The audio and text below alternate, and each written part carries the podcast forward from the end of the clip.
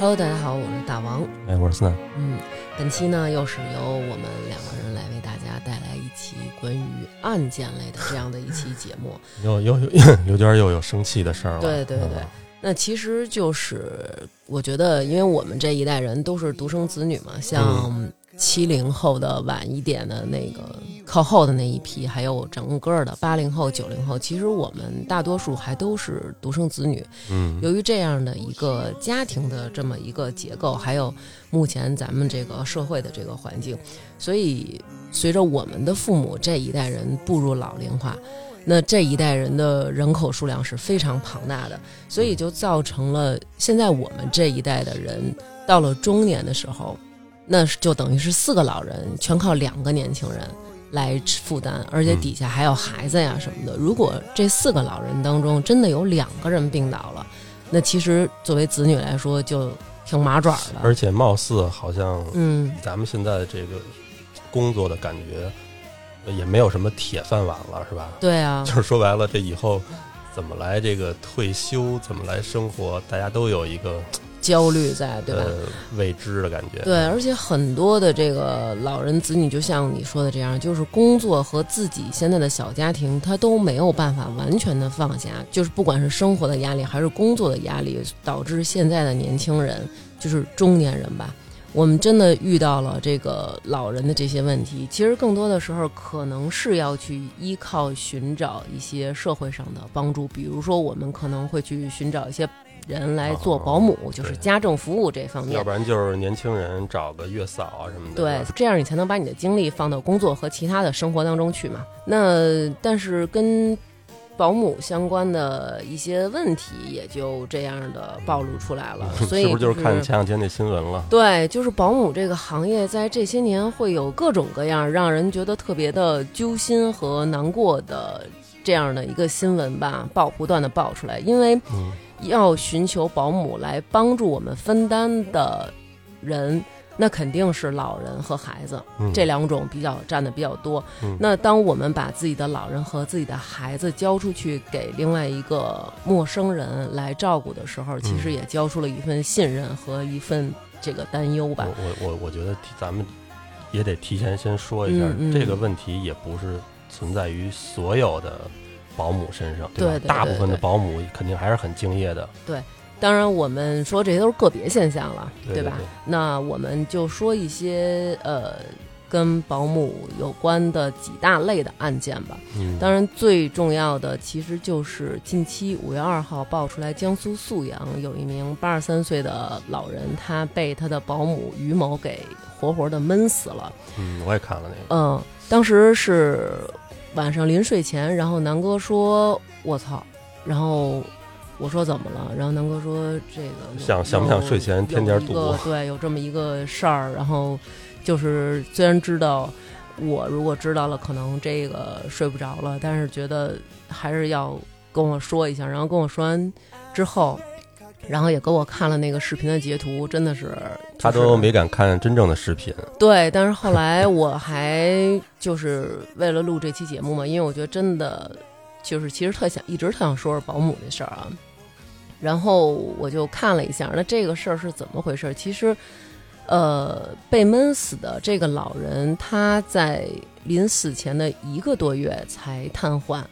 那请来的这个保姆呢，就是这个于某，他一开始特别好，而且呢，他跟这个老人的儿媳妇儿还是认识了很多很多年的人。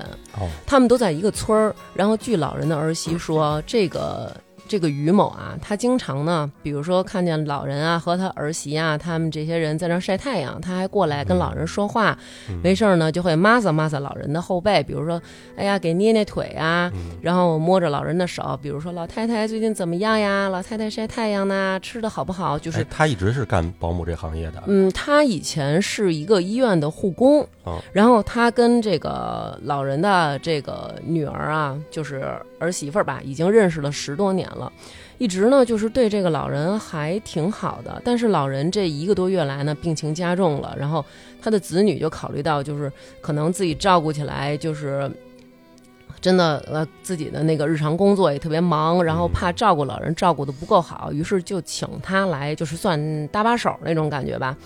然后刚来的时候啊，嗯，这个于某特别好，就这句话我们待会儿可能经常会说，就是刚来的时候 特别的好，就是每天都是忙前忙后的什么的，然后照顾老人呢也是勤勤恳恳的。但是在那天晚上，这个于某就坐在了老人的胸口，啊没有任何征兆，突然就这样了。对他那天就是坐在老人的胸口，然后把老人给闷死了嘛。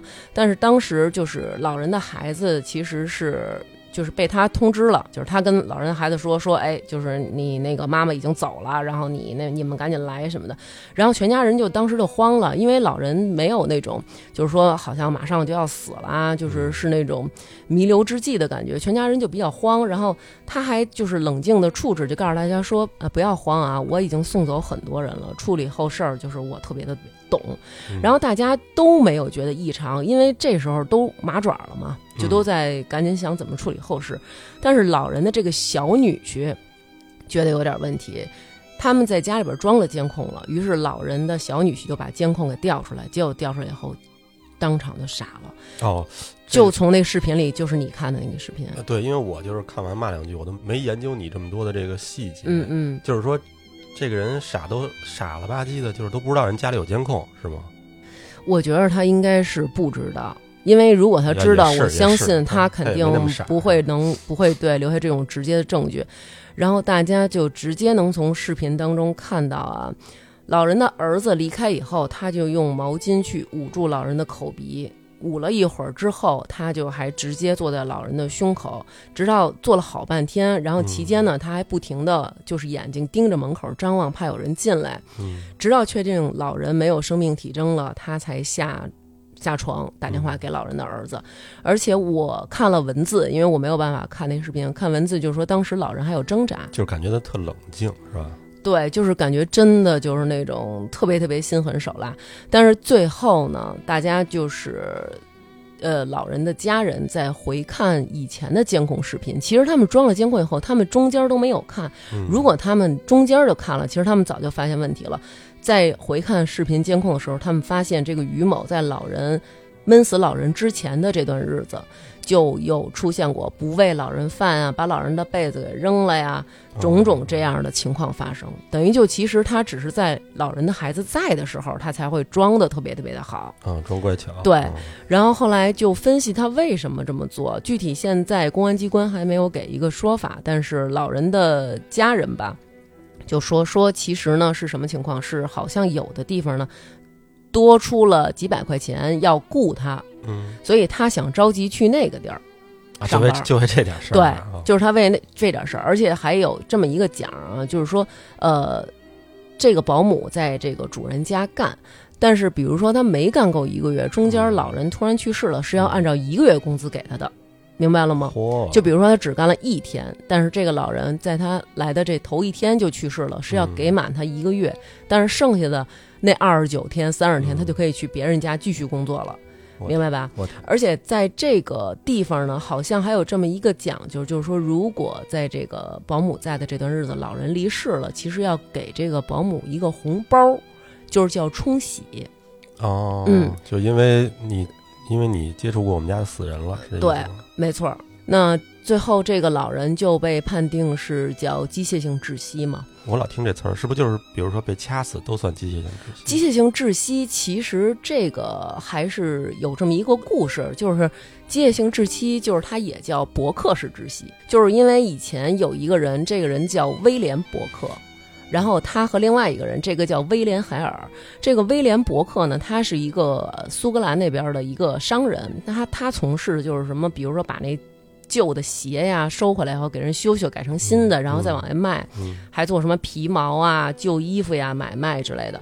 有一年呢，他就认识了这个威廉海尔。这威廉海尔是干嘛的呢？他是开那个就是那种特别特别廉价的那种小旅店，哦，我以为是开赌场的呢。不是，他就是开这种 开这种特别特别廉价的这种旅店的。结果呢，他们两个认识的那一年呢，忽然有一个房客就是死在了这个威廉海尔的这个小小破酒店里边了。嗯结果呢，这个伯克呢，他就安排了一个外科医生，把这个尸体给贩卖了。结果呢，他就从中得到好处了呀。得到好处之后，他就开始觉得，哎，贩卖尸体这是一个一本万利的事儿，就是他完全什么都不用付出。于是他们就开始盗墓，偷一些尸体，然后去卖。但是后来就发现，当地死的人的数可能跟不上他发财他想要的时候，于是他们就开始绑架和杀人。对，那他杀的就是一些可能，就比如这人死了或者消失了，但是并不会被别人注意到，倒啊什么的。对对对，然后他采取的杀人方式就是捂住其口鼻，并坐在这个人身上。哦，对。你还挺有研究，嗯，然后所以这个就叫做机械性窒息嘛。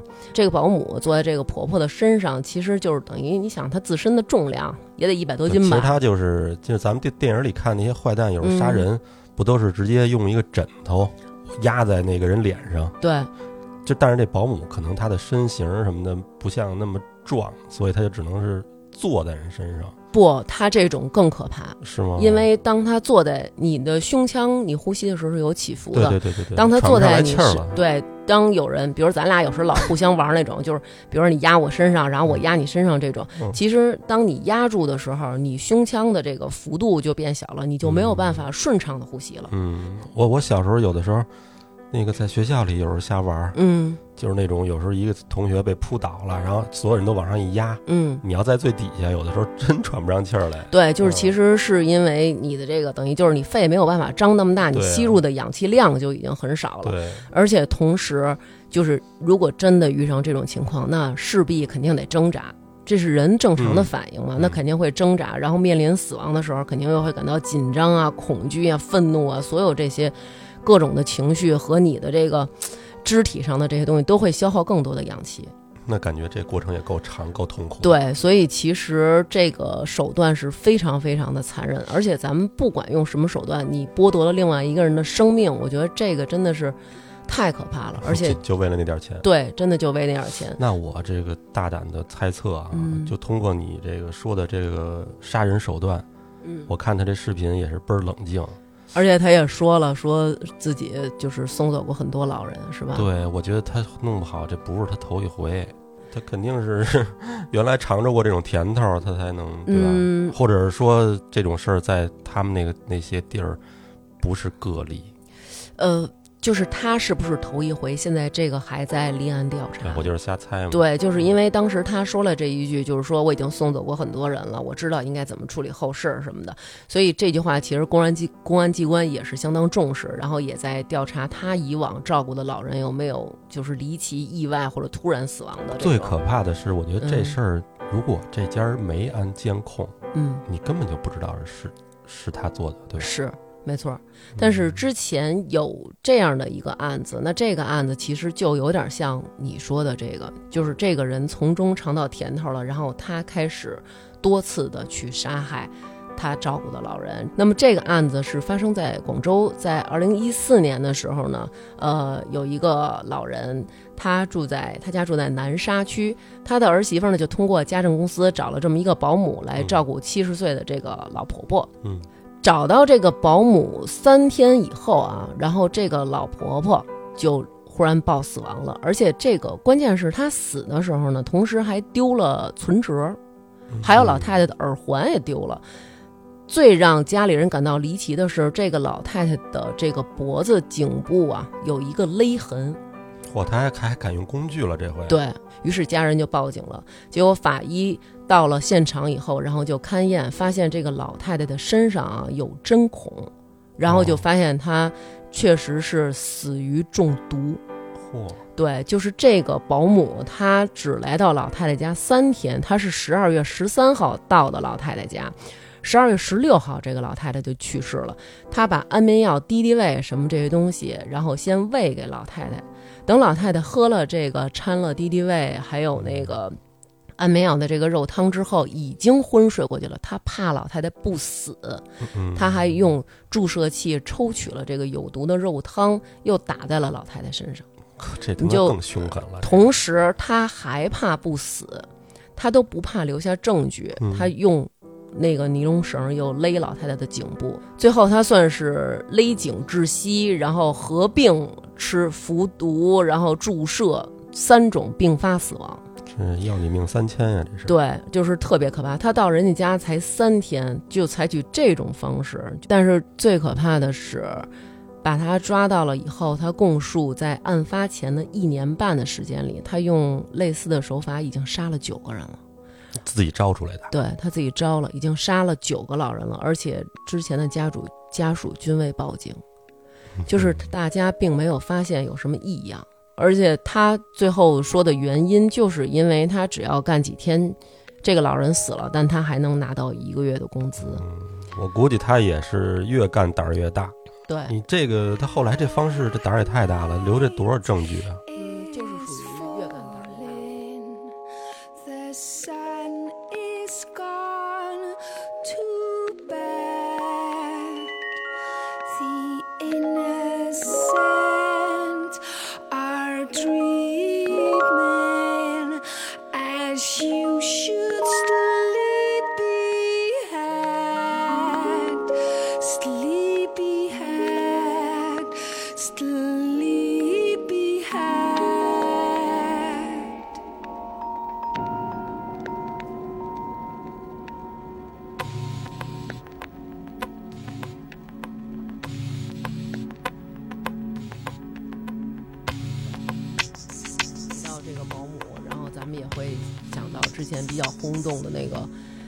纵火的那个案子，然后造成人家家里就是老婆还有三个特别可爱的孩子。为什么纵火呀？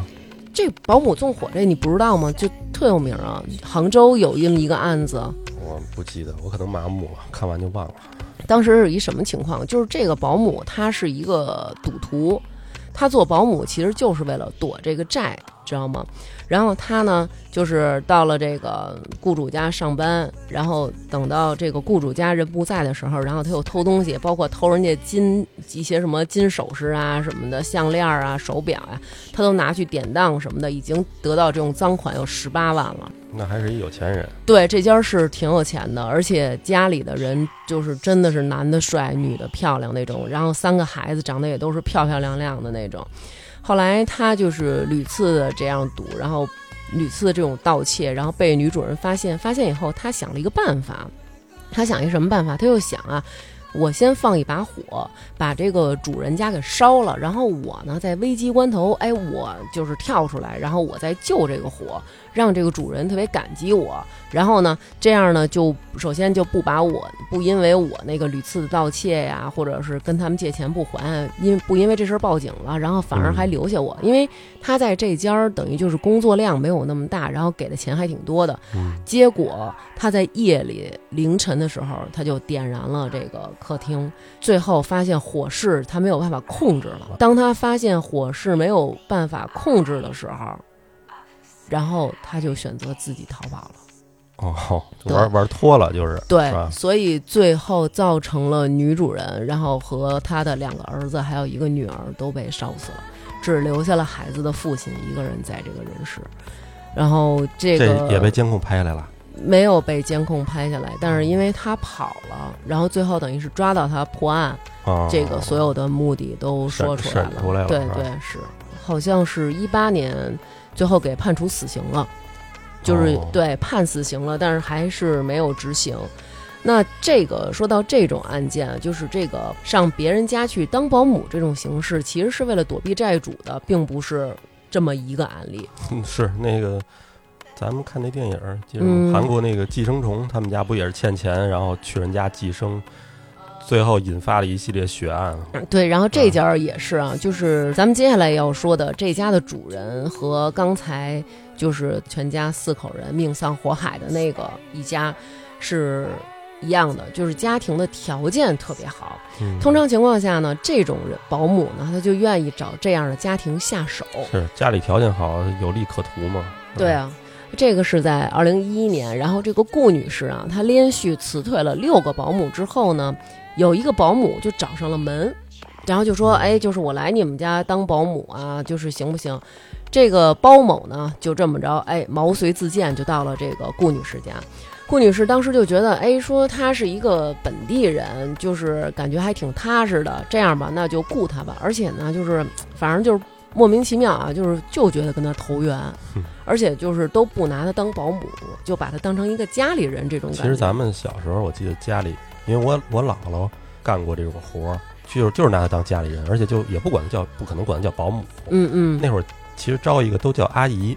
嗯，就以阿姨相称。南哥他姥姥属于就等于是过去，比如说父母在另外一个省市，然后孩子自己在北京，然后就找一个阿姨，就是吃喝拉撒，孩子所有的一切都交给这个。因为那家人是好像是这个部队啊之类的高干，然后人家老得出差什么的。对啊，然后那会儿我听你妈说，就是钱什么的，家里的钱都交给你姥姥，对，让她管，挺信她的。是啊。所以就是你出于某种信任吧，你只有信任这一个人，你才会把自己的这个家里交给他，对吧？嗯。那这个包某呢，他呢就是获取信任的方式呢，就是他老是跟这个主人不光干活特别好，还老爱陪着聊天啊、拉家常啊，还去逛街呀什么的。就说呀，我这个离异了，我特别可怜，然后我。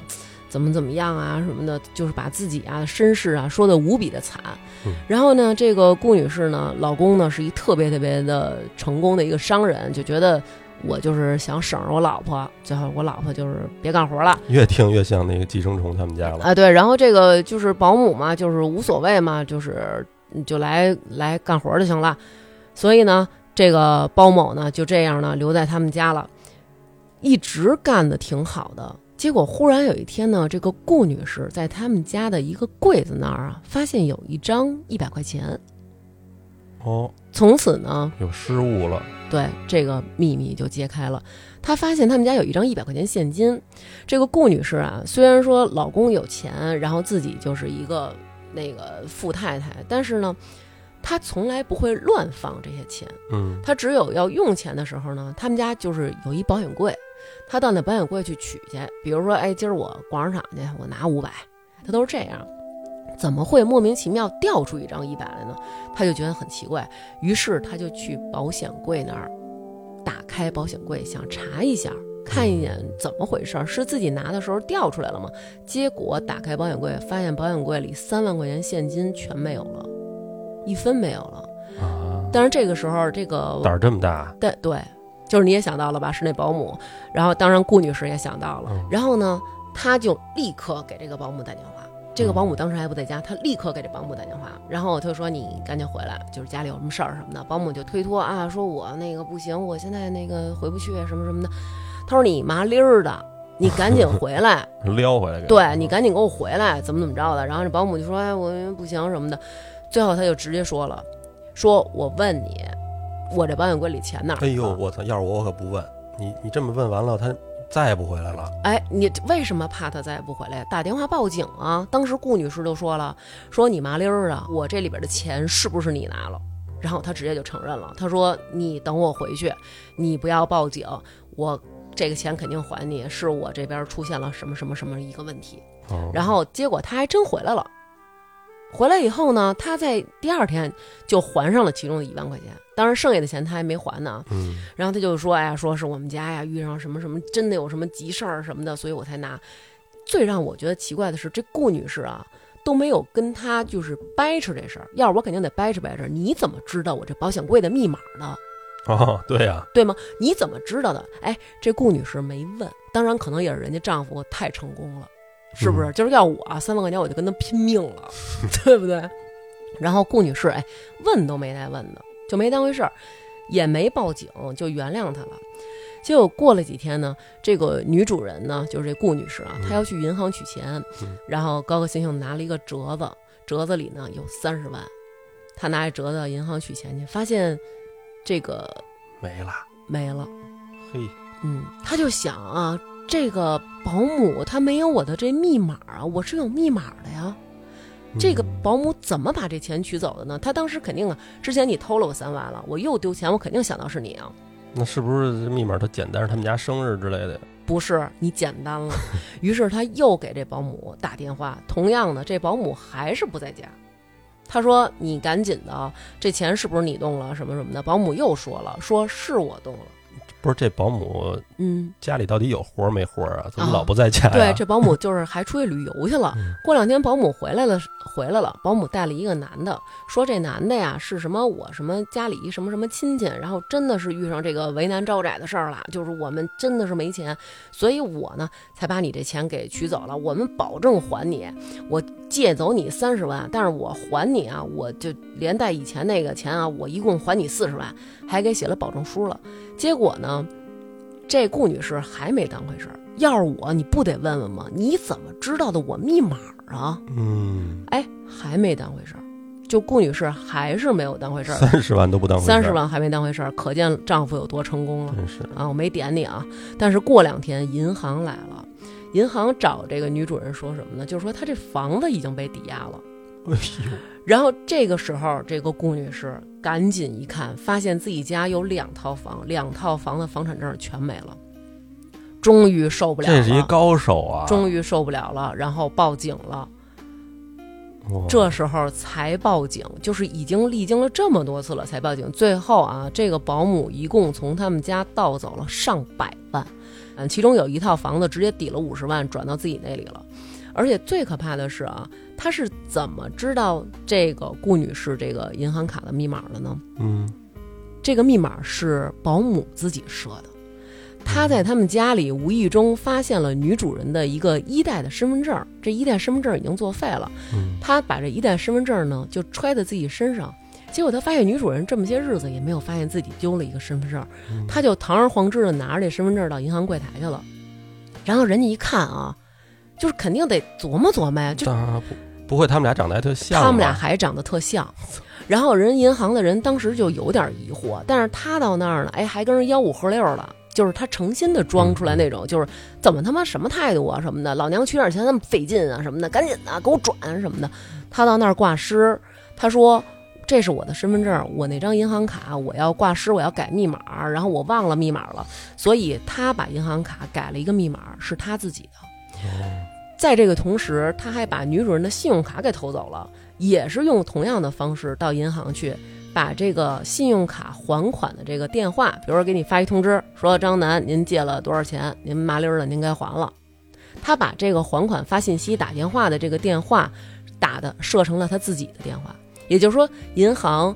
打的所有催款电话都打到他的手机上，嗯，真高兴自己。女主人就再也接不到这个电话了。然后他偷的这些钱，还有他挪用的这些钱，就是因为他爱赌博，被别人各种追债，然后他就躲到这家做保姆去了。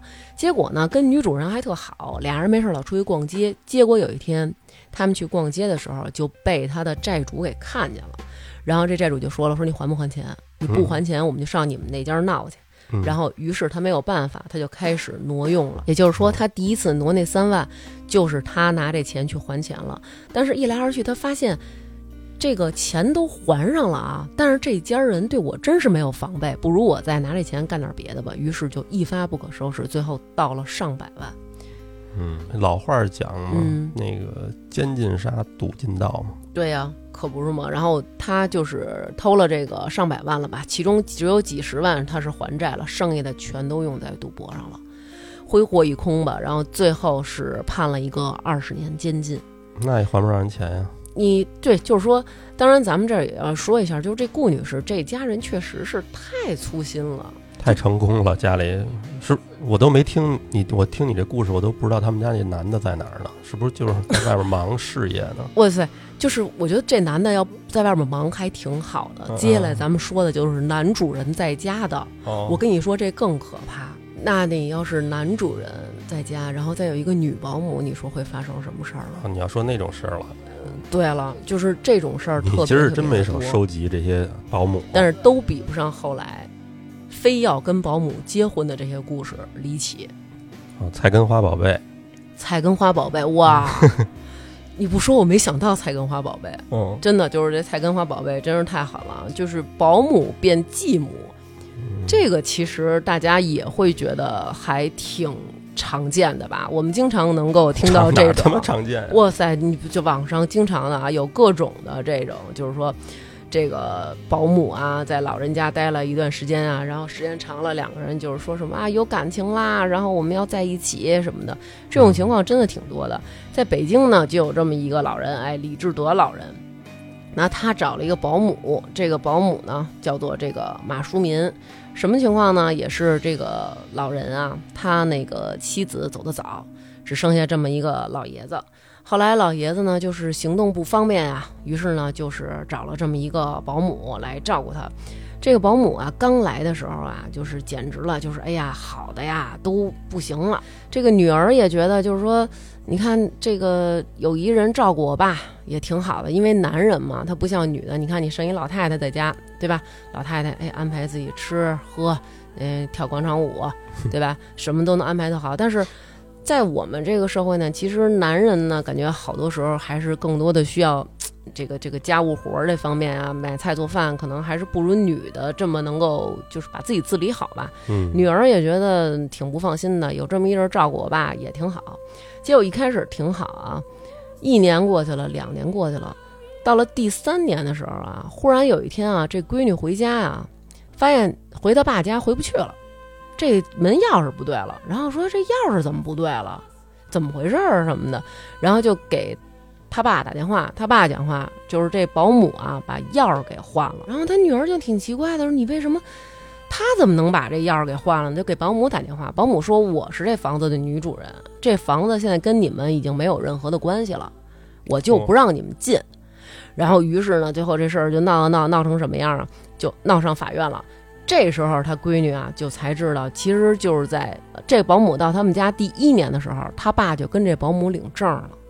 因为这保姆刚到他们家第一年的时候啊，就是照顾的巨好，就给老头哄得特别高兴，然后照顾的简直特别好。平常出去啊也是那种，哎，两个人就跟老伴儿似的，哎，去这儿啊，去那儿啊，陪着老头去见他的老哥们儿啊，伺候老头特别特别好。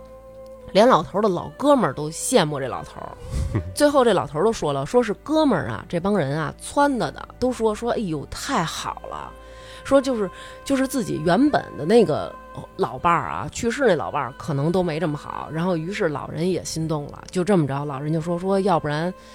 就是我们俩就一块过就说哎呀，说你就是真挺好的什么的，咱们那个就是要不然咱们一块儿过吧。这保姆呢，就是立刻啊，就这马淑民立刻就说，那就是得结婚呢。保姆立刻掏出一个那个结婚证来啊，我都已经准备好了，就差你签名了，哎，就差你签名了。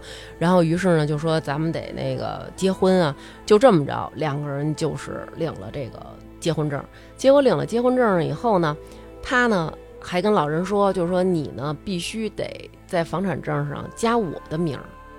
后来呢，他就把房子改成了赠与这个保姆了，而且不光啊是赠与这个保姆，就是因为他这个老人对他特别好啊，等于他就不是跟他结婚了嘛，他就觉得你看我们都结婚了，就是就是也也是我媳妇儿了，给他办到北京来吧，等于这么着还给这个保姆办了一个北京户口。然后呢，给他加到房产证上了，然后写了一个，就是将来去世了以后呢，这个房子这是什么这个赠与啊，这个保姆啊什么，这些东西刚一办完，翻脸了，立马翻脸。他一开始是间歇性的不回家，后来他干脆把钥匙换了，就不让老头进家了。老头进不了家，老头闺女进不了家，什么时候保姆回来，什么时候老头进家，饭也吃不上了。那那那老头去哪儿啊？那你一开始说那个。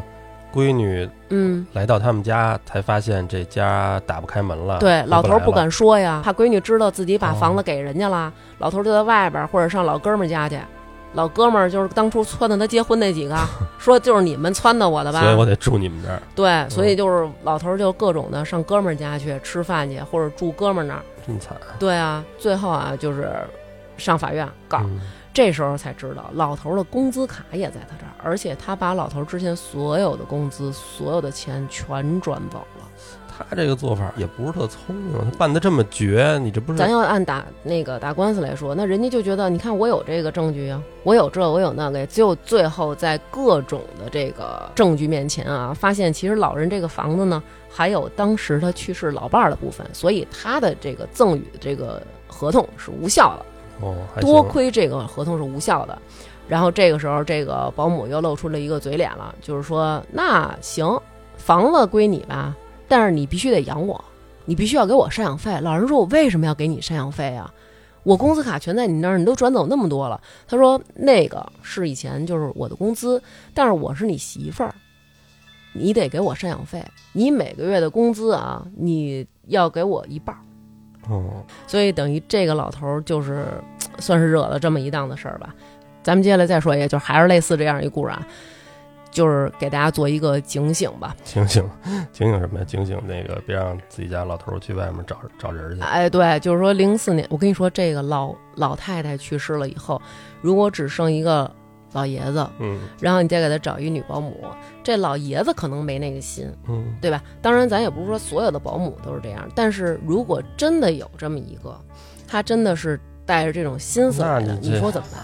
知人知面不知心啊，那你也不能。这种事儿很矛盾呀。那你比如说家里的这个真的有一个老人先走了，嗯，你肯定有时候也觉得那个留下那孤独，孤单对吧？你也希望他能再有下一个照顾他的人什么的。嗯，但是特别是这种老人，嗯，在找另一半的时候，其实是确实很容易受到非议的，对吧？对啊，这个感觉比年轻人要受到的这个质疑会更多。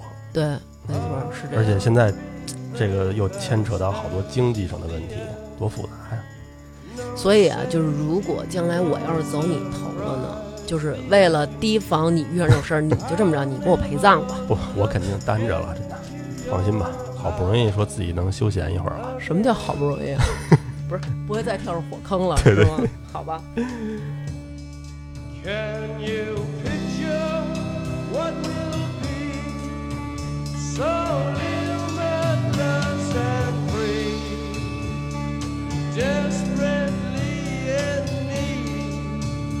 some stranger's hand. In a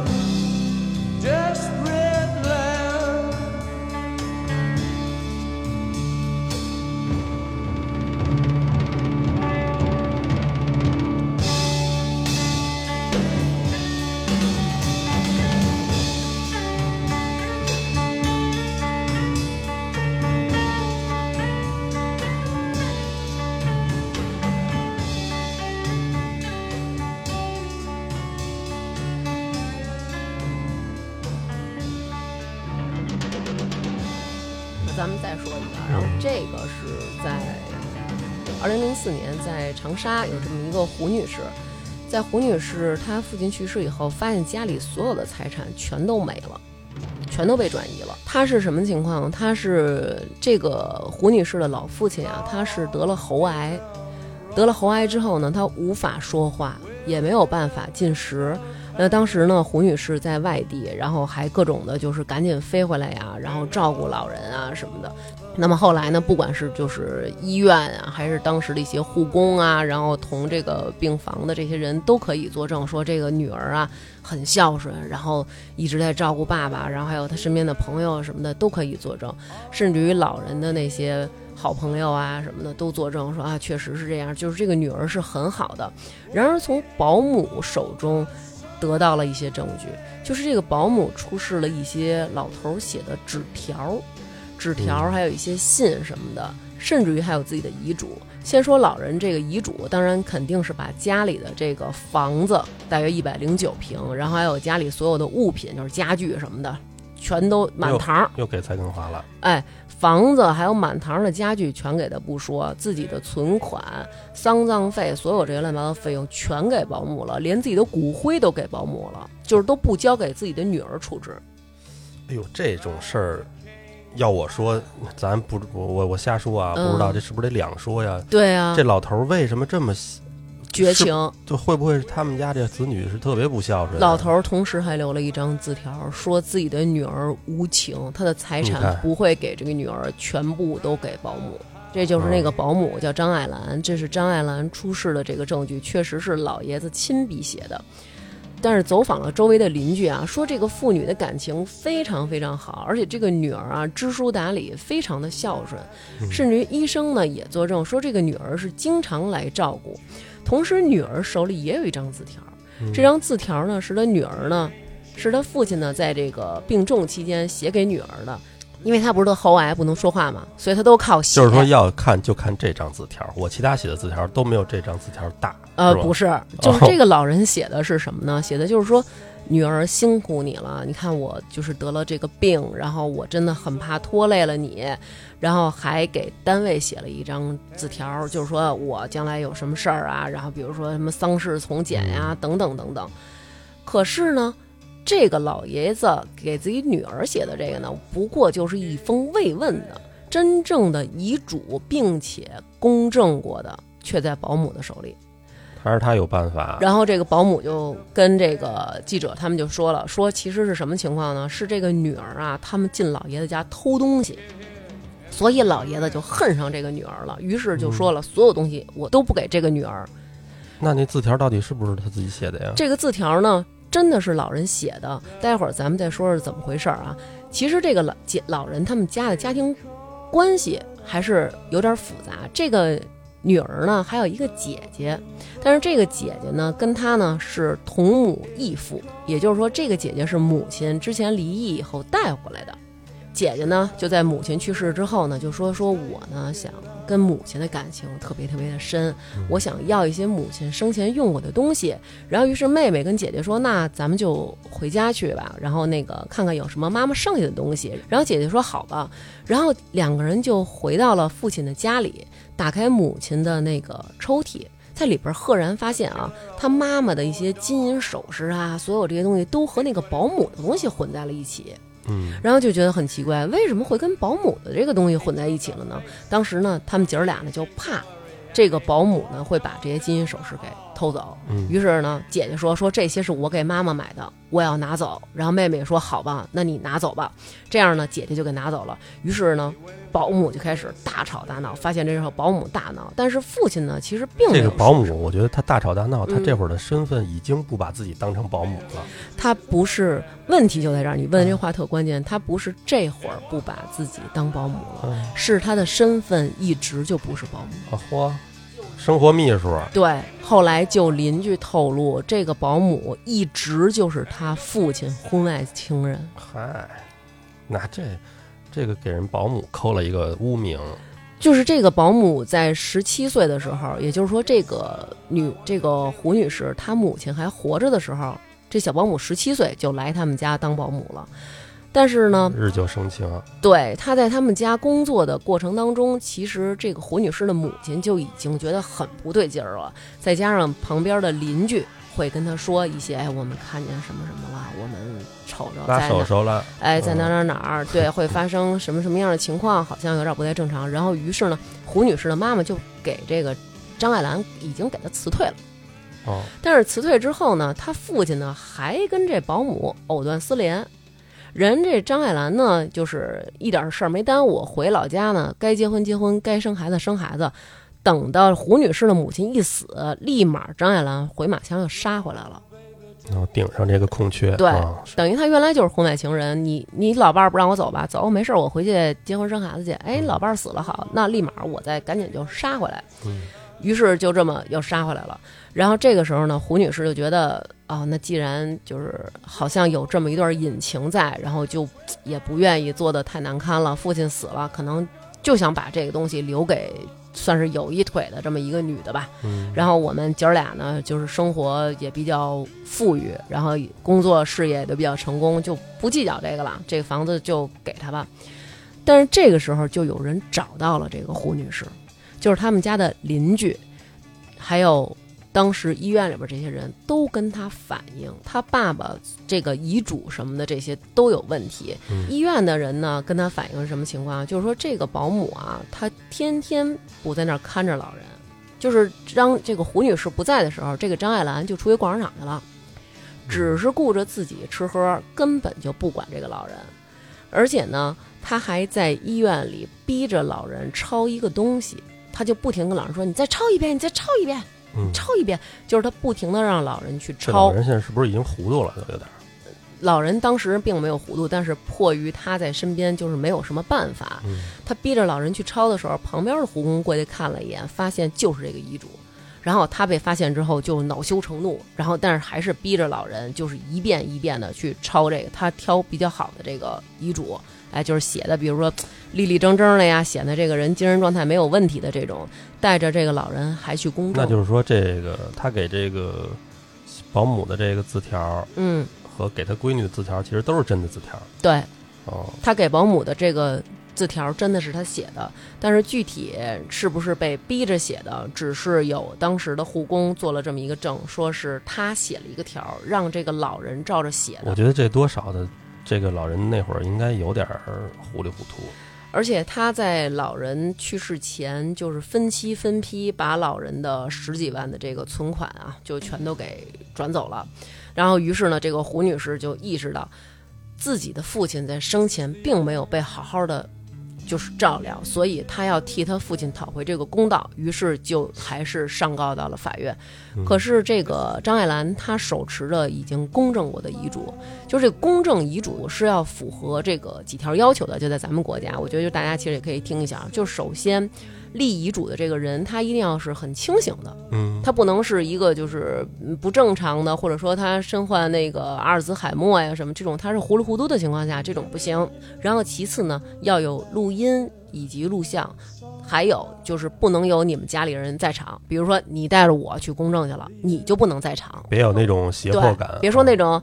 那个，比如说老爷子，您把这房子给这个小张，您是自愿的吗？然后老爷子，嗯，然后小张说，是不是自愿的呀？就这种就不行，只有公证处的这个工作人员和老人在。比如说您是不自愿的呀？他有没有逼迫您啊？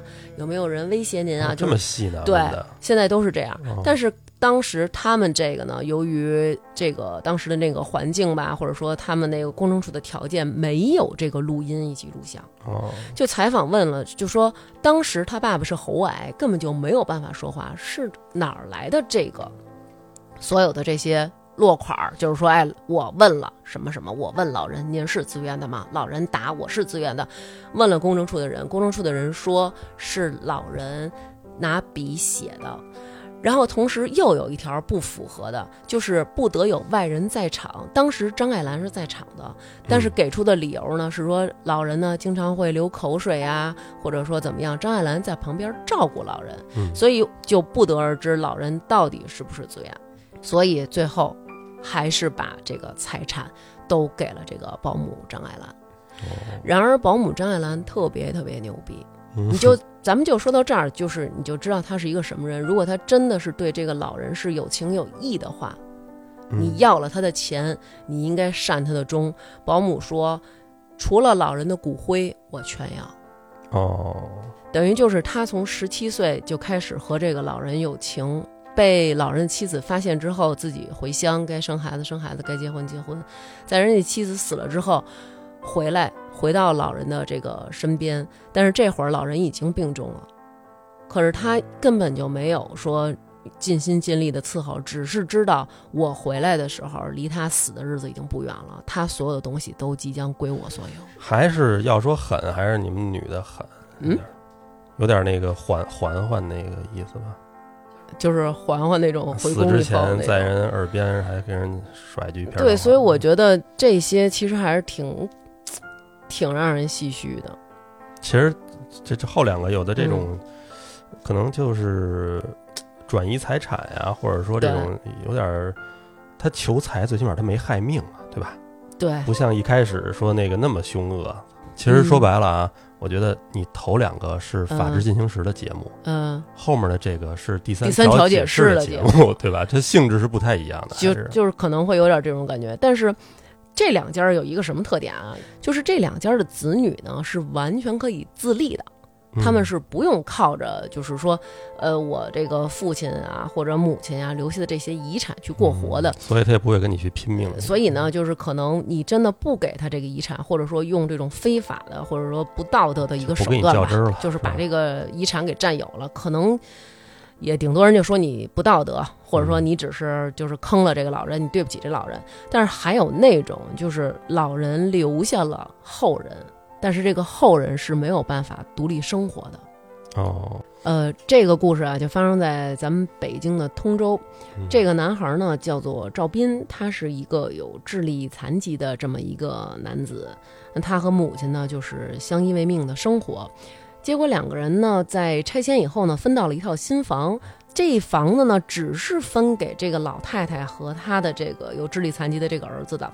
那跟着住进来的这家人呢，就是说自己呢是保姆。结果在这个母亲死了之后呢，然后他们就对待这个赵斌啊更加的变本加厉了，不让他进家，不让他在家里用厕所，不让他用厨房。所以这个赵斌每天都去这个残疾人中心待着。然后吃喝或者什么，他要用钱，他就去捡一些瓶子，然后把这些瓶子给卖了。嗯，然后他就用这个钱买一些吃的东西，然后晚上呢就住在这个车棚里。真惨。对，后来是什么情况呀？就是这个居委会的人啊，就说说这个孩子怎么回事啊？怎么老是住在这儿啊什么的？然后就找到了这个警察，这么着才找到了这个赵斌的二舅。然后赵斌的二舅说什么情况呢？其实就是赵斌他妈妈智力就有问题，在他们拆迁之后呢，就愣跟自己的这个弟弟他们都失散了，联系不到了。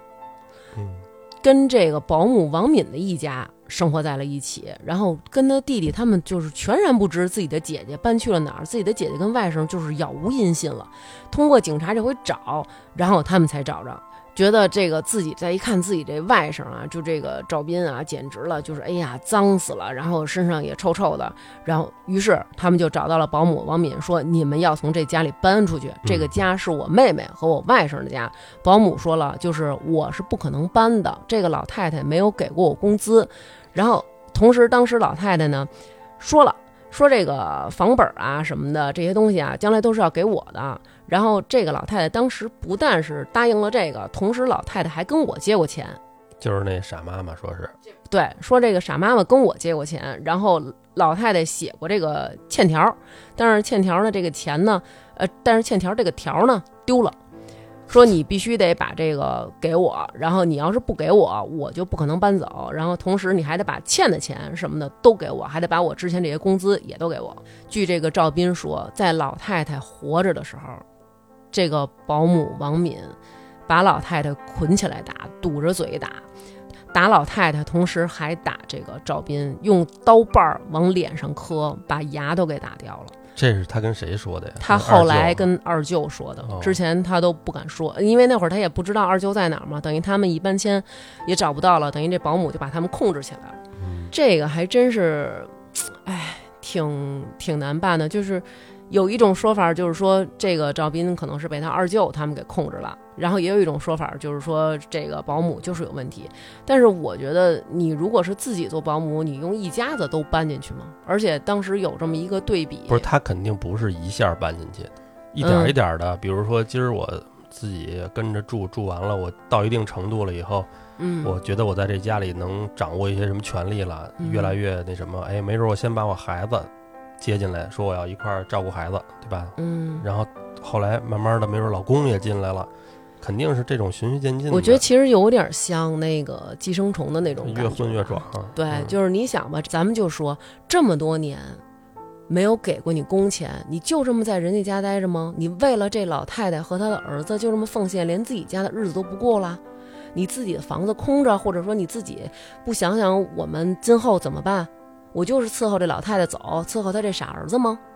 嗯，你没有没有过私心，没想过自己怎么办呢？正常情况下，肯定你如果是一保姆的话，你对吧？你就是觉得这家我条件不好，我就辞职，我换一家不就完了？对你不可能十几年不要工资搭钱往里，然后你还搭钱给人家买房子，你还搭钱给人装修，就这可能吗？而且当时老太太他们家的拆迁款足够交这个房子的钱，并且装修完了以后还有剩。嗯。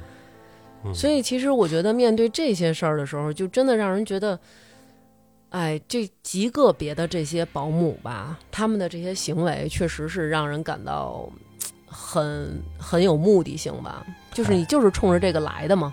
只能说，就是以后找保姆就去那些正规的地儿，就别说好像说一开始可能是是不是认识熟人，对吧？就就来了，来了就干，你反而可能。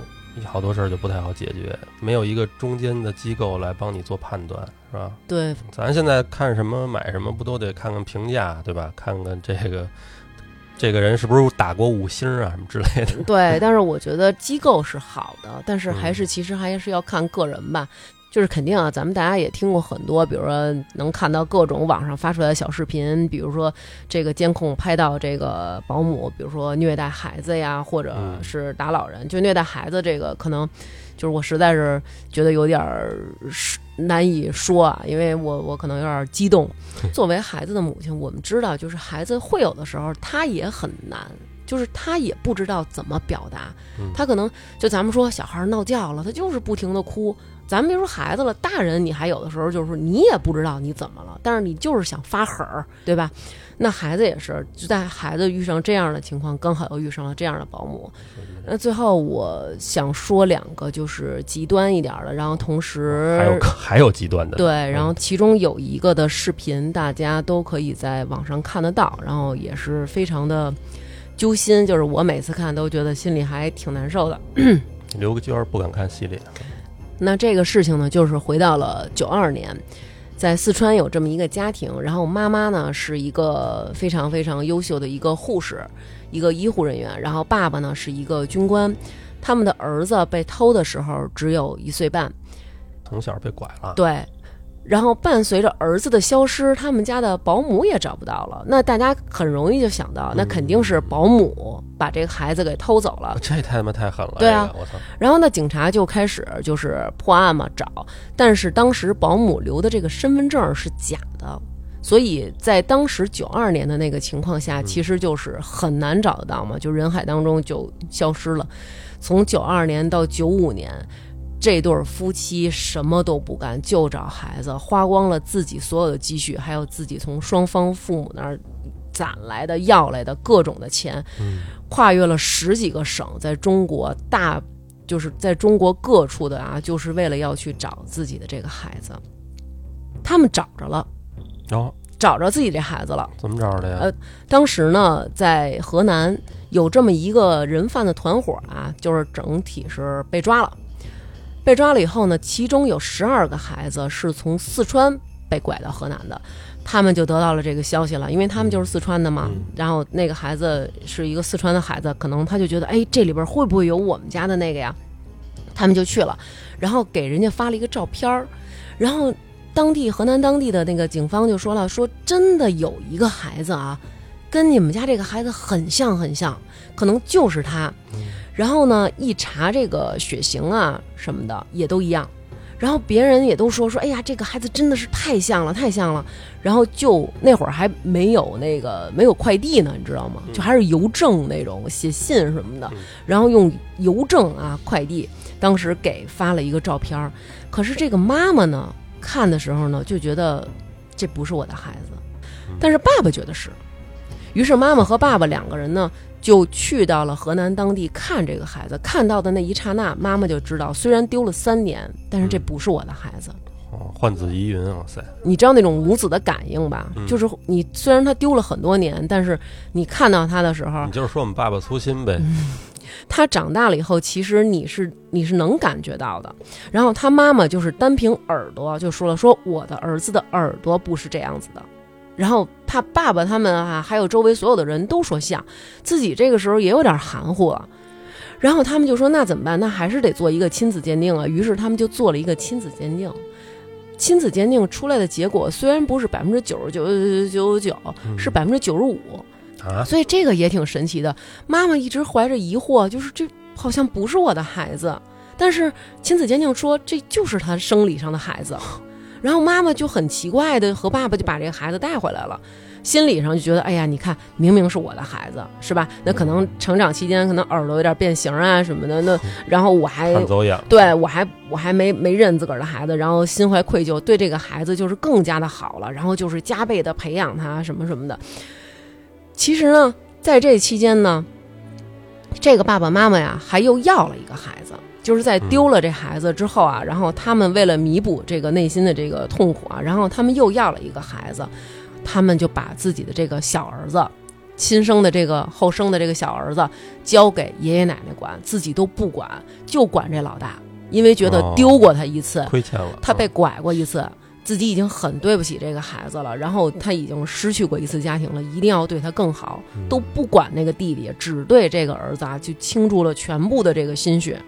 结果过了多少年之后，他们才知道，当初他们从河南带回来的这个小孩儿，并且做过亲子鉴定，这个小孩儿，并不是他们亲生的，又不是了。对，这个孩子的亲子鉴定可能出了问题，他们亲生的孩子被那个保姆给带走了。这个保姆为什么要偷他们家孩子呢？这个保姆以前啊生过两个男孩，但是这两个男孩都早早的夭折了。然后他们农村的那个村里的那种，就是所谓看什么乱七八糟的那种人吧，就跟他说说你们两口子呀八字儿太大了，这孩子压不住你们，你们得拿别人的孩子去压住这八字儿，然后你们才能生养自己的。所以他就特意办了假身份证，应聘到雇主家做保姆，就是为了能够有时间去偷孩子。不是，他这也太也太铤而走险了吧？这这个他他说说难听点儿。咱电影里看那种，好多那会儿农村，你就算你买一个孩子，嗯，这个也是能买着的呀。其实你不用亲自下手啊。但是买孩子不是得花钱吗？如果他只是做一张假身份证，就是现在可能你想，对啊，现在可能你想啊，你用这个不是很快就被识破吗？但是九二年啊，你想想九二年，他可能还没有这种意识，于是他就专门办了假身份证去城里拐孩子。那他那个怎么能亲子鉴定？是，对，就现在他们也不知道为什么亲子鉴定的结果是，但是这个孩子他偷走之后，保姆把这个孩子偷走之后，给这个孩子取名是他死去的那个孩子的名字，哇，还挺慎的，并且他并没有好好的照顾这个孩子，期间她和她老公各出去打工，就是把这个孩子散养在农村的那个地方，然后完全不加管教，嗯，这个孩子就是完全就是。那种属于一直在辍学呀，然后到各种什么小饭馆啊、工地啊，然后去打工，过得也是非常的不好，而且性格呀也是那种就是特别野呀，然后酗酒啊、抽烟啊，等于就是好好的一个孩子吧，然后却被这样错养了。他们当时从河南领走那个小孩儿，只是另一个四川的家庭丢失的孩子，但是不知道莫名其妙怎么跟他们家亲子鉴定就合适了，就纯搞错了。那这事儿是后来。怎么知道的呀？后来呢？这个保姆呢，到就是等到他偷走的这个孩子长大了、养大了，然后可能也到了该结婚的时候了。他呢买了一个婚房，这个小孩叫他给他他起名叫刘金鑫啊。这个刘金鑫呢，到了这个适婚年龄了，长大了以后呢，他就给这个小孩买了一婚房，他就跟这儿子说：“呃，你呢，就是大概其反正就是也不太成器。”然后我呢，这个经济条件也不允许。这样吧，我跟你说一实话吧，你不是我亲生的，你是我从别人家偷来拐来的。他们家挺有钱的，你现在去找他们家要钱。然后他就这样，因为当时那家条件挺挺好的嘛，于是他就登报帮他拐走的这个孩子找亲生父母，让他儿子以后去管那边要钱。那这不等于投案了吗？这不是？然后让人家去，然后他还老跟这儿子说说你呢，到时候你找到他们家以后啊，就是后来找着了嘛，他就跟他儿子说说你呢，去跟他们要这个钱还你这个房贷。哎，我给不起了。亲生母亲见着自己的亲儿子很陌生，再回头看看自己身边那个很熟悉的儿子，却不是自己的亲儿子。然后自己有一个真正亲生的儿子在身边，是他最小的那个儿子，可是却没有好好的对待，所以就是觉得真的这个一个家庭完全的就被这一个保姆的这个自私的心啊就给毁了。他是这个孩子回去找他们要婚房钱的那会儿，他那个那家人才知道我这个原来是假的吗？对，哎呦，他们才知道这个是假的，因为他们又做了一遍亲子鉴定。这个孩子确定就是他，而且他妈妈一看到这个孩子，这孩子已经过了二十多年了，他妈一看这孩子就知道这个孩子是我的。这会儿反手就给她老公一逼斗，我他妈当年说的是对的吧？对，而且就是在这个事儿发生之后，其实跟老公最后也离异了。对，就是也是因为孩子的这个问题，其实还害了另外一家人，就是他们假装养的这个孩子的那个人，就再也找不到自己亲生儿子了。对。对，就是那一家儿，其实那个孩子的亲生父母到现在也不知道自己的孩子在哪儿。这个保姆真的是因为他导致了这么多人的命运都被改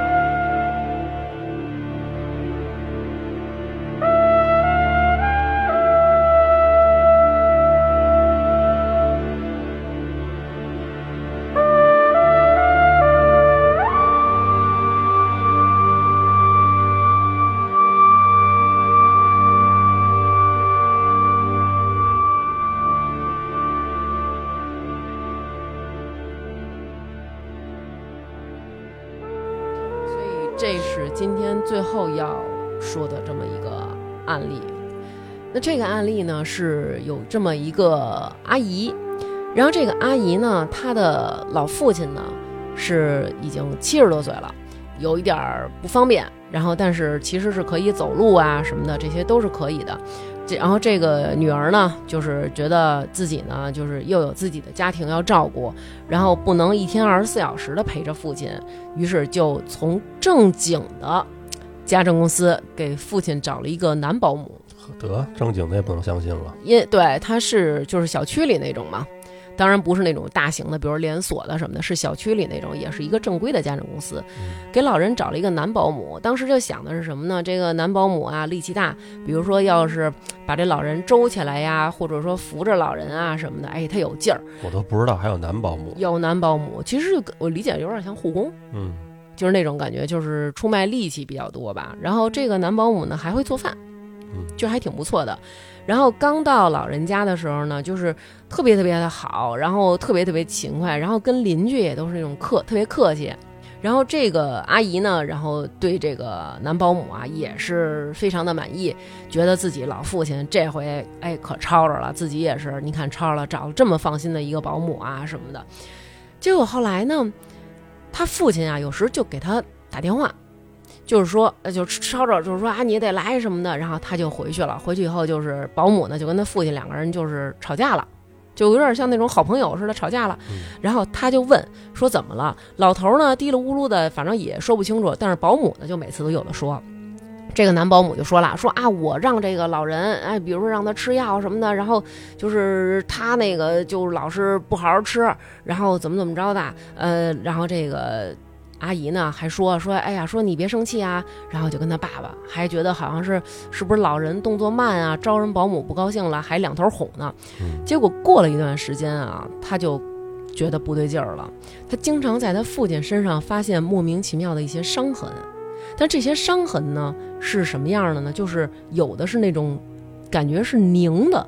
而且这些位置不是在那种老人自己够得着的地方，就是青一块紫一块的。对，等于就是保姆刚来的时候天儿可能还比较冷，后来天热了，他就渐渐发现老人身上这个有这个青了，然后他就问说：“我爸身上这青是怎么回事？”保姆说：“我不知道。”然后他就问他爸，他爸偷偷摸摸的跟他说啊，就是老老父亲偷偷摸摸说说是掐的，然后他就说说谁掐的你？是不是这个保姆掐的？然后我就问。然后他爸爸就不敢说了，就是眼睛啊，就老是那种你知道，就盯着那个保姆，就不敢说了。然后他女儿就问保姆说：“是不是你掐的？”保姆说：“不是我掐的。”然后这个时候老父亲就更恐慌了，就是特别特别害怕的看着保姆。这老人其实有的时候岁数大了，就跟小孩儿似的。嗯，然后这个女儿就想起了，就觉得他父亲啊，这个就是会有一些古怪了。比如说他去他父亲那儿看父亲的时候吧，因为他老去。他父亲就拉着他不让他走，就是不吭声啊，就在那儿特别忐忑啊，就是战战兢兢的那种感觉。然后他们就问说：“您是不是那个被欺负了什么的？”然后老人也是不说，但是就是特别害怕。结果这个时候发生了一个什么情况？这个老人，这个保姆忽然有一天啊，给女儿打电话说：“这个老父亲啊腰骨折了。”一下这个腰椎啊就骨折了，然后赶紧就给送到医院了。然后这回老头是彻底的，就是得靠轮椅不能动了。女儿就发现呢，说不行，说我爸这个腰啊，就是折的有点古怪。再联想到老头身上这伤痕，于是他就决定啊，要在家里装一摄像头。嗯，但是他闺女呢，这个人呢还是比较的，咱说就是比较善良，就觉得安这摄像头我就是点你呢，因为他是明着当着这保姆装的摄像头，起到一个威慑的作用。对，就是想告诉他你。你如果以前做过什么，我希望你以后不要再做了，因为我装了摄像头了。但是这保姆还问他呢，说你装什么呢？他说装这摄像头。嗯，然后保姆依旧没有当回事儿。这个大姐装，呃，这个阿姨装完这摄像头回家，就看见这个保姆在他们家里抡圆了抽老爷子大嘴巴，然后把这个老头儿往那个轮椅上放，然后咣咣的，就是捶这老头儿。就是各种视频，然后给他气的，然后赶紧叫上自己的孩子，就杀到老父亲家，跟这保姆说：“你是不是打他了？”然后保姆还不承认呢，然后结果他又出示了这个摄像头的这个证据，然后报警，这样警察才来涉案。就这样，这个保姆就被刑拘了。而且后来据老人说，他的腰椎骨折是这个保姆把他往那个轮椅上放的时候用力的蹲他了。哦，然后给老人家里的人都心疼坏了，然后外孙女是拉着老头就说，说他是不是老打你呀？然后这老头就说老打我，就拉着他这个拉着他这个外孙女儿就哭什么的。后来就经过检查嘛，因为警察得做鉴定嘛，发现老人身上有多处的软组织挫伤，甚至于他们最后在警察那儿，只要这个问这保姆说你怎么怎么着老人了，保姆只要一指到这个老人，这老人都吓得浑身的哆嗦。真跟小孩儿似的，因为这保姆他在家，他就变成了一个拥有权力的人了嘛，所以这老头儿得依附着他，是吧？没错，所以他也不敢说什么。然后我相信啊，就是这样的这些很坏的这些保姆的这些案例吧，都是极个别的现象。对，别咱别听完了，回头那个一是万一是不是听众里有干这行的护理行业？哦，那我不太清楚。二是说这个。大家都需没准需要找这些保姆或者说护理的人，对，别因为这个我们说的这个就不敢找了。是，就是我们也是给大家讲讲这些案例故事而已。对，因为其实我相信这个世上是有很好的这个家政护理员。对，而且一般这个请这种。月嫂保姆不都是大家口口相传吗？对呀，很多都是推荐的。对，我之前找过一个，你用我这个。对对对，他特别好。其实我觉得，就是你在你这个行业，你其实你只要很认真的负责，把你本职工作干好了，我相信每一个人其实都能看得到。但是我觉得这个工作确实是不是像一般的工作想你想象中那么轻松，呃，你比如说幼儿园老师，他还有一下班儿。对吧？嗯嗯嗯，这个职业就没有下班儿，你不觉得吗？就是对，如果他是住家保姆的话，你要照顾这种基本上，比如说完全瘫痪的老，对吧？就跟老话讲，叫什么？不是久病久病床前无孝子吗？孝子可能都不会说有那么有耐心，因为我们家我也是眼看着我妈照顾走我姥姥姥爷什么的，嗯嗯，真的天天的，就是到后期。那把屎把尿那都是太正常的事儿事儿了，有的时候老人也会撒邪火，是还冲你骂你什么的之类的。但是自己亲生的孩子有的时候还会不耐烦呢。嗯，这个找一个外人来管，确实得需要他有更多的耐心。对，感觉。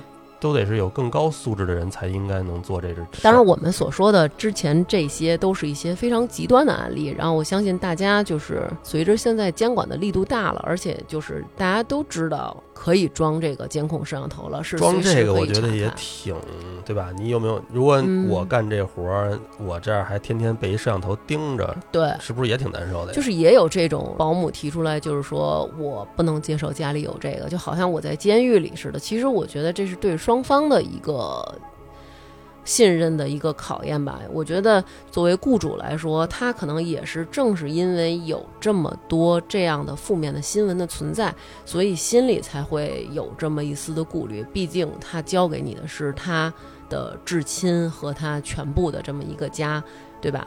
我觉得，我觉得这个职业他可能在未来。是一个很有发展的一个职业，因为你看，咱们都面临着养老的问题，是，而且这个职业可能我觉得需要更多的培训和资质，你才能上岗，对，不能说随随便便就是能呃，你能做饭你就来了，或者说你怎么着的，对吧？因为更多的要考虑这个人是，你像我瞎说啊，可能比如说要通过一些心理咨询，嗯，你说那些什么给人弄死的那种，嗯，对吧？那保证他心里就有问题，他不健全，他根本就不是一个正常人。对，因为其实我觉得每一个人都有老的一天嘛，我们都会老。哎，要是你说你要是要是你老了，你觉得你是想，呃，大家可能都有那种感觉，就是不想麻烦自己孩子。我觉得好多家里人不都那样吗？嗯。那你是想让他们给你找一个保姆，还是说你想去住到一个比如老人院这种地儿？我觉得我会想要住在一个老人院吧。当然得是一个，是不是得找一个优美的老人院？对，但是其实我又很想在自己的家里生活。这是这不是矛盾了？对，所以就是就是会觉得有一点矛盾。其实养老就是把你们家开成一个老人院，是吧？其实我们想过，比如我们几个特别好的姐们儿，我们会畅想，就是哎，以后老了我们住在一起啊，我们姐儿几个互相照顾呀。就是也会畅想这种，那就做不了姐们了。我估计到时候 天天的我都嗯嗯远香近臭了就。对，其实你这么一说，让我想起来，就是有一次我带孩子去上课，然后我们两个在麦当劳吃饭，嗯，旁边有一桌就在谈这个问题，就是说大概就是说家里的老人啊被保姆虐待了，然后发现了之后什么什么这个情况，然后。我们两个在吃饭，我并没有招耳朵听旁边在说什么。等旁边那两个人走了之后，然后老二就忽然跟我说：“妈妈，以后那个要是我上班特别忙的情况下，让我哥照顾你。”然后我说：“怎么像你说这个了？”他就说：“没有，他说就是我不想给你请保姆。”我特别怕，我到时候生活忙的时候，我没法照顾你，我不能给你请保姆，要不然人家就是等你老了，然后人家该打你了，该虐待你了，我不想让人家虐待你，所以要是我到时候特别忙，我看不了你呢，让我哥看着你，我哥特别忙的时候呢，我让我看着你，就是我会觉得，其实这么小的一个孩子，他有这种想法，是让我觉得很感动。但是我作为一个家长，其实我也想。我们每一个人其实都不想给自己的孩子添麻烦，也不想走到那一步。最好的情况下还是自己能自理嘛，你看对对吧？就其实可能还是想说，要不然你就给我找一个保姆吧。其实我们很多人的父母，我相信真的找了一个保姆，在不管是存在哪一方面的不满意呀，甚至于说这些被虐待的老人，他们。在没有失智的情况下，其实完全可以向自己的子女去申诉，但是可能很多时候都是怕给自己子女添麻烦，怕好像显得我是一个事儿多的老人。如果家里真的有这样的老人，我们其实可以跟他谈谈，让他大可不必有这样的担心，因为比起我们去找保姆的这个辛劳，和保姆中间断档，我们去照顾的这个辛苦，看到他们挨打，看到他们被别人。有有有有，极 端情况，别别别老往那处想。我我我，行行行行行。我最好的这个理想就是那个瞎说啊，就是到时候这个健健康康的这个，然后突然我嘎嘣一下就没了，那样我觉得特幸福。嗯，谁肯定就是确实是你那个，因为我们家人真是我眼看着他们都是那种，像我姥姥。躺床上躺两年，哎呦，真是太难受了。对啊，所以我觉得就是，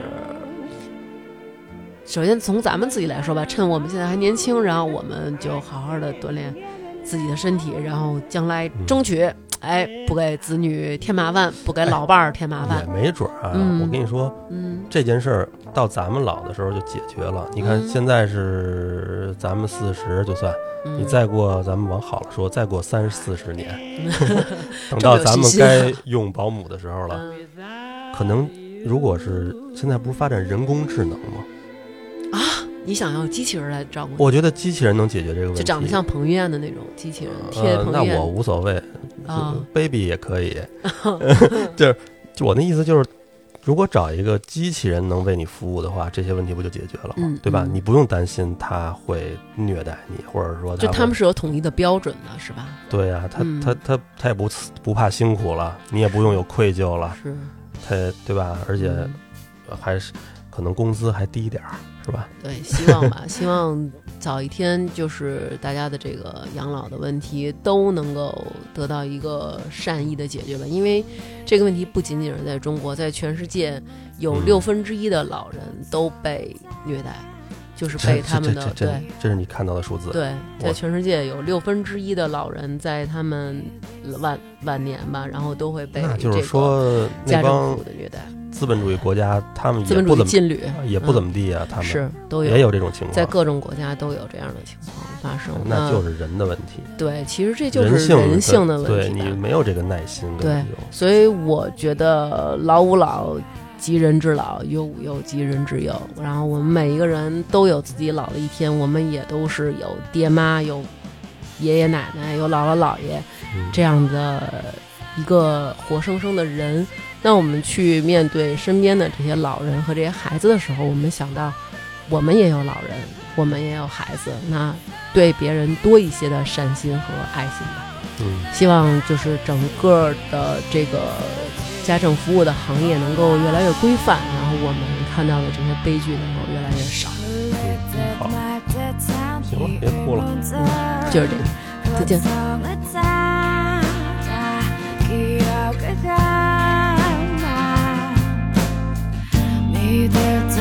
Hello everyone, it's time to thank Dasha again. 本期在微店发发大王哈哈为我们进行打赏的听众朋友有尤格索托斯、廷达洛斯、奈亚拉陀提普、边宇、李航航、叶娟、刘小姐、隔壁小王国是谁？陈全哲、爱大王的 Vivian、刘伟平、E、美人音姐姐、聊聊聊聊聊、屁桃桃甜、豆豆大爱大王、造句妙、哆啦 A 梦、赤辉、杨老师、葛德米斯、熊孩子是猫老师、马小跳。梁成发、Color、骨头、游唱诗人、刘娟大美女、胡同里的小可爱、就是大萌萌、孙超、大浓眉、想回国的阿白酱、只喝精酿的大老虎、钱文杰、木木、意大利怎么这么多主食啊？G Y Z、Miss 康，原来是我亲爱的老谢呀！金属熊、核桃核桃、哥哥乌拉乌、K 是二十一、后场村首富贺富贵、得体悦、奶柚木妙啊！Cold Foot、曹强发发大王的小曼曼呀！大王哥哥推荐的桃花卷特别好吃，大王哥哥又瘦又美。羞羞羞！恐龙灵周大姐张和迪雷田晴王瑶瑶瑶廖建浩李静大王是我干妈陈杰严允涵王峰雄黄七七农夫山泉有点甜小暖哥哥金灿灿刘姐就这样吧晶晶丢丢丢丢落了的爸爸 milk 嘉欣爱小草木然王小小二哥花花花花卷徐明明没有男朋友哈哈哈哈。林珊二零二零是真嗓，胡鑫、蒋晨、田嘉楠、田蕊儿、邓丽、刘哲良、王子、吴浩泽、王翔、沈辉，非常感谢大家为我们进行打赏，爱你们哦！